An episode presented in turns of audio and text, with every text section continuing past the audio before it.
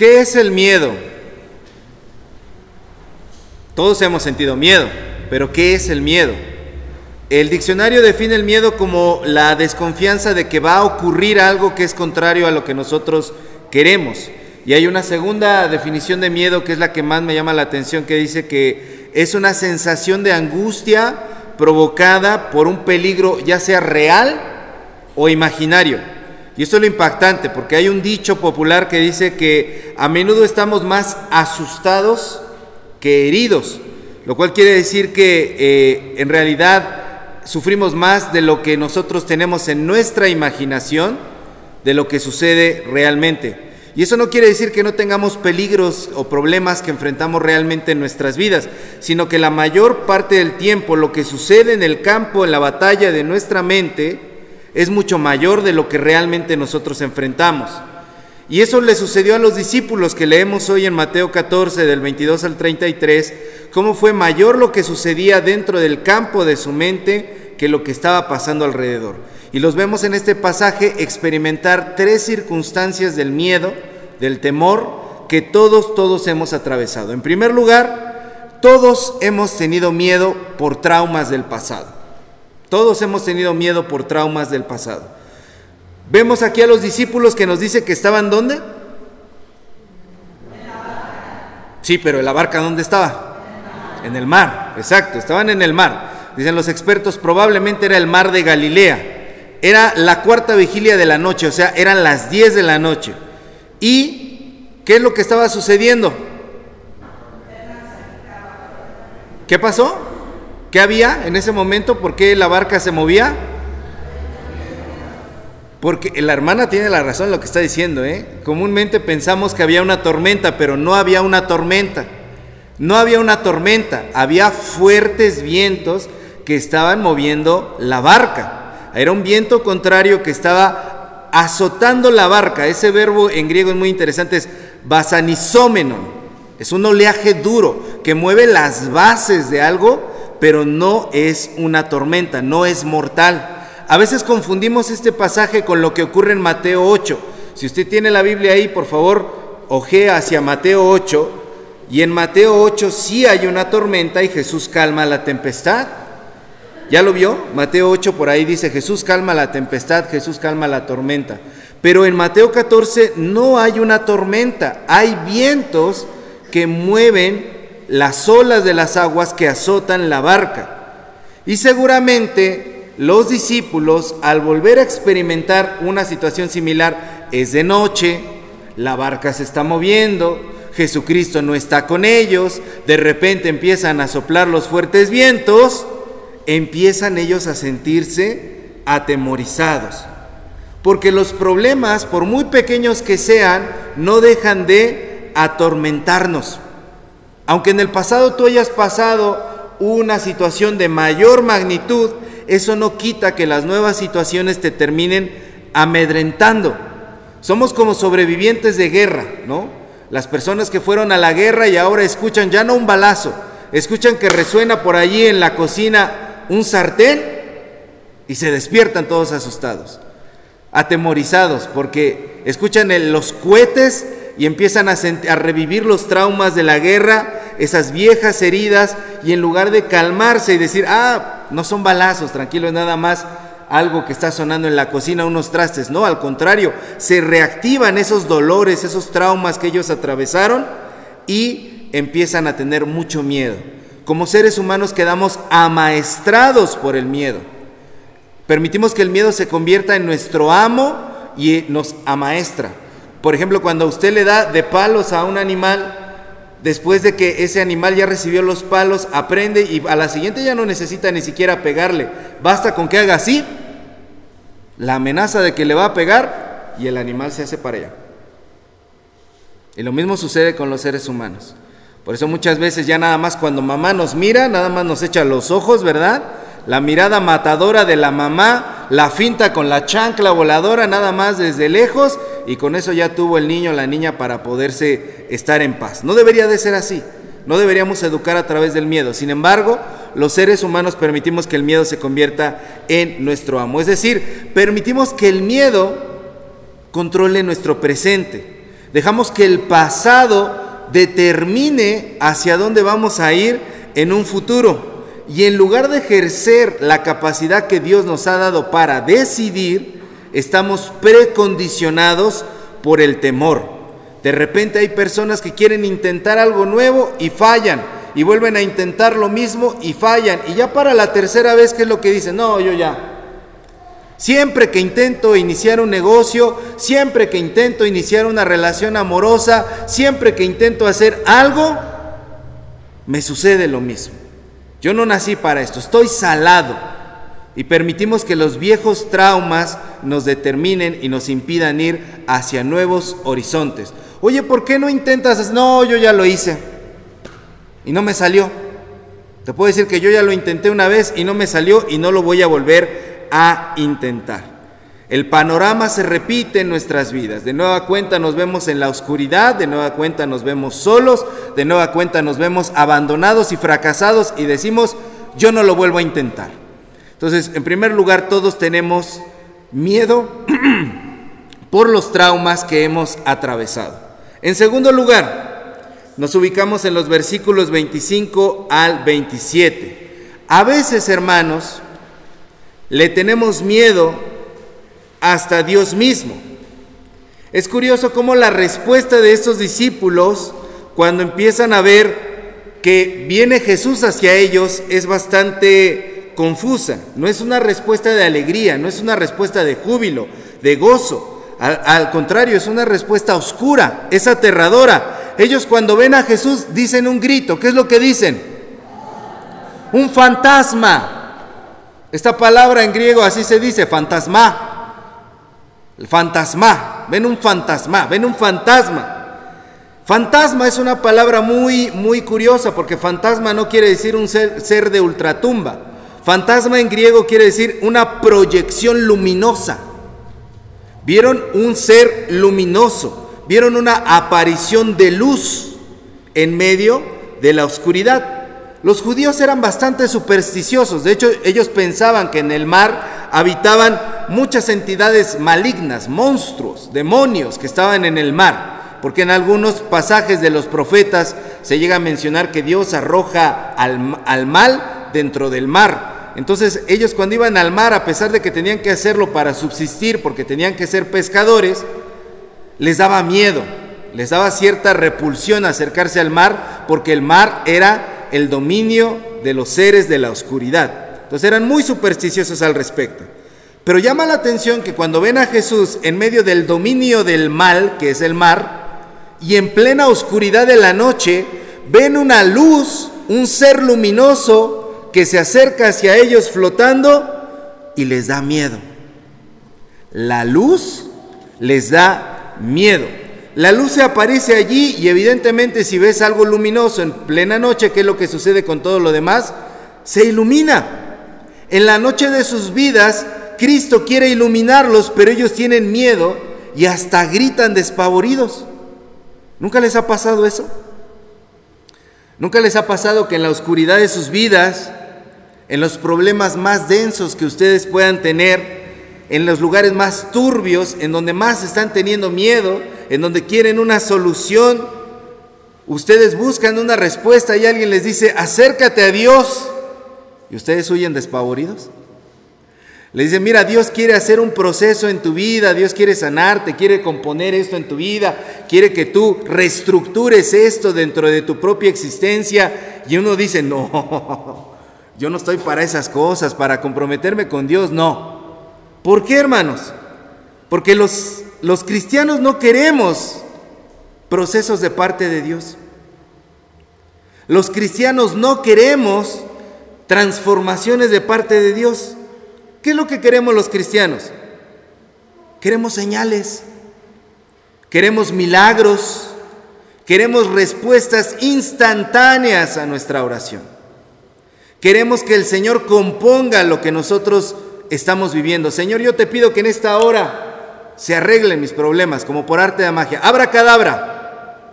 Eso es lo que queremos los cristianos. Muchas veces le pedimos a Dios, Dios dame una respuesta. Y Dios dice, te voy a dar una caja de herramientas para que puedas componer el problema que estás atravesando. No, yo quiero una respuesta. Por eso te voy a capacitar, te voy a educar, te voy a enseñar lo que debes hacer para solucionar. No, Señor, tú no me estás entendiendo. Yo quiero un milagro. Por eso, a través de esta situación te quiero enseñar algo. No, Señor, tú no entiendes. Yo quiero una señal. Aquí y ahora. No queremos procesos de parte de Dios. Lo que queremos es evitar las responsabilidades. Lo que queremos es evitar las cuestiones. Y por eso mucha gente crítica de la fe dice que los cristianos creemos en la varita mágica de Dios. Que creemos que Dios nos va a solucionar las cosas instantáneamente. Cuando Dios empieza a decir, yo quiero hacer esto en tu vida, decimos, un fantasma. Me asusta la luz y huyo de la luz. Y grito, porque la luz se ha aparecido a mi vida. Porque aparte cuando uno vive mucho tiempo en oscuridad, cuando estás mucho tiempo a oscuras y de repente sales a la luz, ¿qué te pasa? Te deslumbras. Los ojos tardan en acostumbrarse a ver la luz. Eso es lo que nos sucede. Eso es lo que le sucedió a los discípulos. Tenían miedo del mismo Dios que vino a iluminar sus vidas. Y cuando estamos en las sacudidas de nuestra vida, cuando estamos en la barca de nuestra vida y las olas nos están sacudiendo, Jesucristo se aparece para darnos luz. Pero no solamente para darnos luz y decirnos ya, deja de sufrir. No, Jesucristo se aparece y nos dice algo muy específico. Versículo 27, por favor, léanlo conmigo. ¿Qué es lo que dice? Pero enseguida Jesús les habló diciendo, tened ánimo, yo soy, no temáis. Ten ánimo, soy yo, no temas, no le temas a Dios. El temor a Dios no debe de, no es este miedo a Dios. Cuando la Biblia habla de tener miedo a Dios, no habla de huir despavorido de Dios. De lo que habla es lo que dice Proverbios 9:10. El temor de Jehová es el principio de la sabiduría, el conocimiento del santo es la inteligencia. Cuando tú eres capaz de tener reverencia a Dios, respeto a Dios, obediencia a Dios, entonces tu vida comienza a entrar en orden. Cuando el Señor se aparece contigo, te muestra su luz y te dice, quiero hacer estos cambios en ti, y tú dices, sí Señor. Eso es temor a Dios. Lo demás es terror. Y el Señor no quiere que le tengamos terror quiere que le tengamos temor, o sea, respeto, amor, obediencia y reverencia. Todos hemos tenido miedo a Dios. Y en tercer lugar, los discípulos, versículos 28 al 31. Todos hemos tenido miedo de ejercer nuestra fe en plenitud. En los versículos 28 al 31 encontramos un personaje que decide darle el beneficio de la duda a ese fantasma de luz que se aparece y tener un diálogo con él. ¿Quién es? Pedro. Pedro le dice muy valentonamente al Señor, si eres tú, manda que yo camine sobre las aguas y que vaya hacia ti. ¡Wow! ¡Qué petición! Todos sabemos que el Señor puede romper las leyes de la naturaleza porque Él las hizo. Pero Pedro está pidiendo para él exactamente lo mismo. Y Jesús no se inmuta, no se ofende de la petición de Pedro y simple y sencillamente le responde, ven, ven, órale pues Pedro, ven. Entonces Pedro comienza a hacer lo imposible, comienza a caminar sobre las aguas y cuando empieza a sentir el viento fuerte, ¿qué es lo que le pasa? tiene miedo y se hunde. Ojo con esto. Los expertos dicen una frase. Hay un eh, comentarista bíblico que se llama Luis Alonso Shekel. Y Luis Alonso Shekel, este experto en la Biblia, dice algo muy interesante. Pedro no tiene miedo porque se hunde. Se hunde porque tiene miedo. Son dos cosas diferentes. No sé si se entiende lo que este experto quiere decir. O sea, el peligro que está enfrentando Pedro no es real. Lo que él siente es un fuerte viento y ya.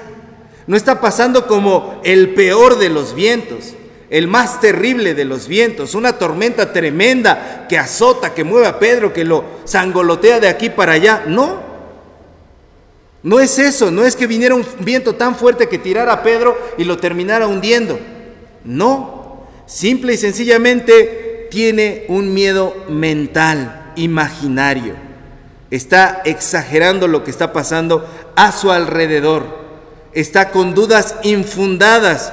Y entonces en cuanto empieza a sentir tantito el viento, tiene miedo y se cae. Pedro es víctima de su propia cabeza es esclavo de su propio corazón y de sus propios miedos. Por eso sus temores pueden más que él y lo hunden. Hermanos, Dios le acababa de dar, Jesús le acababa de dar una habilidad sobrehumana. ¿Cuál era esa habilidad? Caminar sobre las aguas. ¿Se imagina tener ese superpoder? Hay un montón de películas, hay un montón de cómics que hablan de personas con superpoderes, ¿no? ¿Qué haría usted si un día despierta y tiene el poder de caminar sobre las aguas? Un día despierta y tiene usted el poder de volar. A lo mejor aprovecharía ese superpoder y andaría de aquí para allá volando, ¡ah! volando de aquí para allá. Pero Pedro no. En cuanto descubre que tiene esa habilidad, ¿qué es lo que le sucede? En lugar de festejar, en lugar de reflejar libertad, en lugar de sentir, wow Señor, estoy caminando sobre las aguas. Es increíble lo que está pasando. ¿Qué es lo que le pasa? Lo dominan sus monstruos internos. No está ejerciendo su fe en plenitud. Hebreos 11:6 dice, el que se acerca a Dios es necesario que crea que existe un Dios y que recompensa a quienes lo buscan. Es decir, si tú vas a tener fe en Dios, vas a tener fe en Dios. No vas a ser de los que dicen, yo creo en Dios, pero en cuanto viene un viento ligerito, ay no, tu fe flaquea, tu fe disminuye. Pues ¿en qué Dios crees? Ten fe en Dios. Si vas a tener fe en Dios, vas a tener fe en Dios firme. Y miren hermanos, Pedro no es el único con habilidades especiales. Nosotros tenemos habilidades especiales. A nosotros Dios también nos ha dado la capacidad de caminar sobre las aguas. ¿Cuáles son tus poderes? Dios te dio fe en un mundo que no cree. Tienes el poder de la fe. Cuando tú hablas con las personas te das cuenta cuánta incredulidad hay. Tú tienes el superpoder de la fe. Dios te dio esperanza en un mundo lleno de desesperanza y sin futuro. Tú tienes esperanza, tú eres el que en el grupo de, tus amigos, cuando alguien dice que no se va a poder, tú eres el que dice, sí se puede, confíen. Puedes ver un panorama diferente, un futuro diferente, tú tienes ese superpoder. Dios te dio amor en un mundo lleno de discursos de odio, para donde tú voltees allá afuera en la sociedad. Cuando hablas con tus vecinos, te das cuenta cuánto odio, cuánta discriminación, cuánto racismo, cuánto machismo, cuánto clasismo existe en la sociedad. Pero tú tienes amor, tú tienes un superpoder, que cuando la gente dice, no, tú con ese no te juntes porque es un tal por cual, tú puedes decir, él también es hijo de Dios. Es digno de amor. Debo respetarlo. Que cuando la gente dice, no, a ese ni le hables, tú puedes decir, tenemos que orar por él. Porque Dios también a esa persona le ama. Tienes la facultad de caminar sobre las aguas. Así que vive tu fe en plenitud. No dejes que las voces de tu cabeza te dominen. Tienes que ejercer los valores del reino de Dios con los que tú fuiste dotado. Cada domingo que tú vienes a esta iglesia, cada domingo que tú escuchas palabra de Dios, es como Dios va poniendo herramientas en tu cajita de herramientas para que salgas al mundo. Dios va poniendo superpoderes en tu corazón para que tú salgas a enfrentar la sociedad y la vida. Por eso, hermano, si tú tienes temores por tus traumas, si tú tienes temores para creer en Dios o tienes miedo de ejercer tu fe en plenitud, hoy el Señor te dice, no te dejes dominar por tus traumas, No temas a la acción de Dios en tu vida. No dudes vivir tu fe en plenitud. Dios te dice hoy, como le dijo a Pedro y como le dijo a los discípulos, ten ánimo, soy yo. No temas, libérate del miedo, porque yo soy tu Señor. Así que quédate en la barca, aunque la barca se mueva. Abraza la luz aunque la luz te dé miedo, y camina sobre las aguas, aunque haya vientos empujándote para que te caigas. Tenemos que hacer lo que los discípulos no hicieron. Las historias en la Biblia están para que nosotros no las repitamos. Lamentablemente a estas personas les tocó servir de mal ejemplo, pero Dios no quiere que tu vida sirva de mal ejemplo. Dios quiere que tú sí puedas liberarte de los miedos. Amén. Póngase de pie, vamos a orar.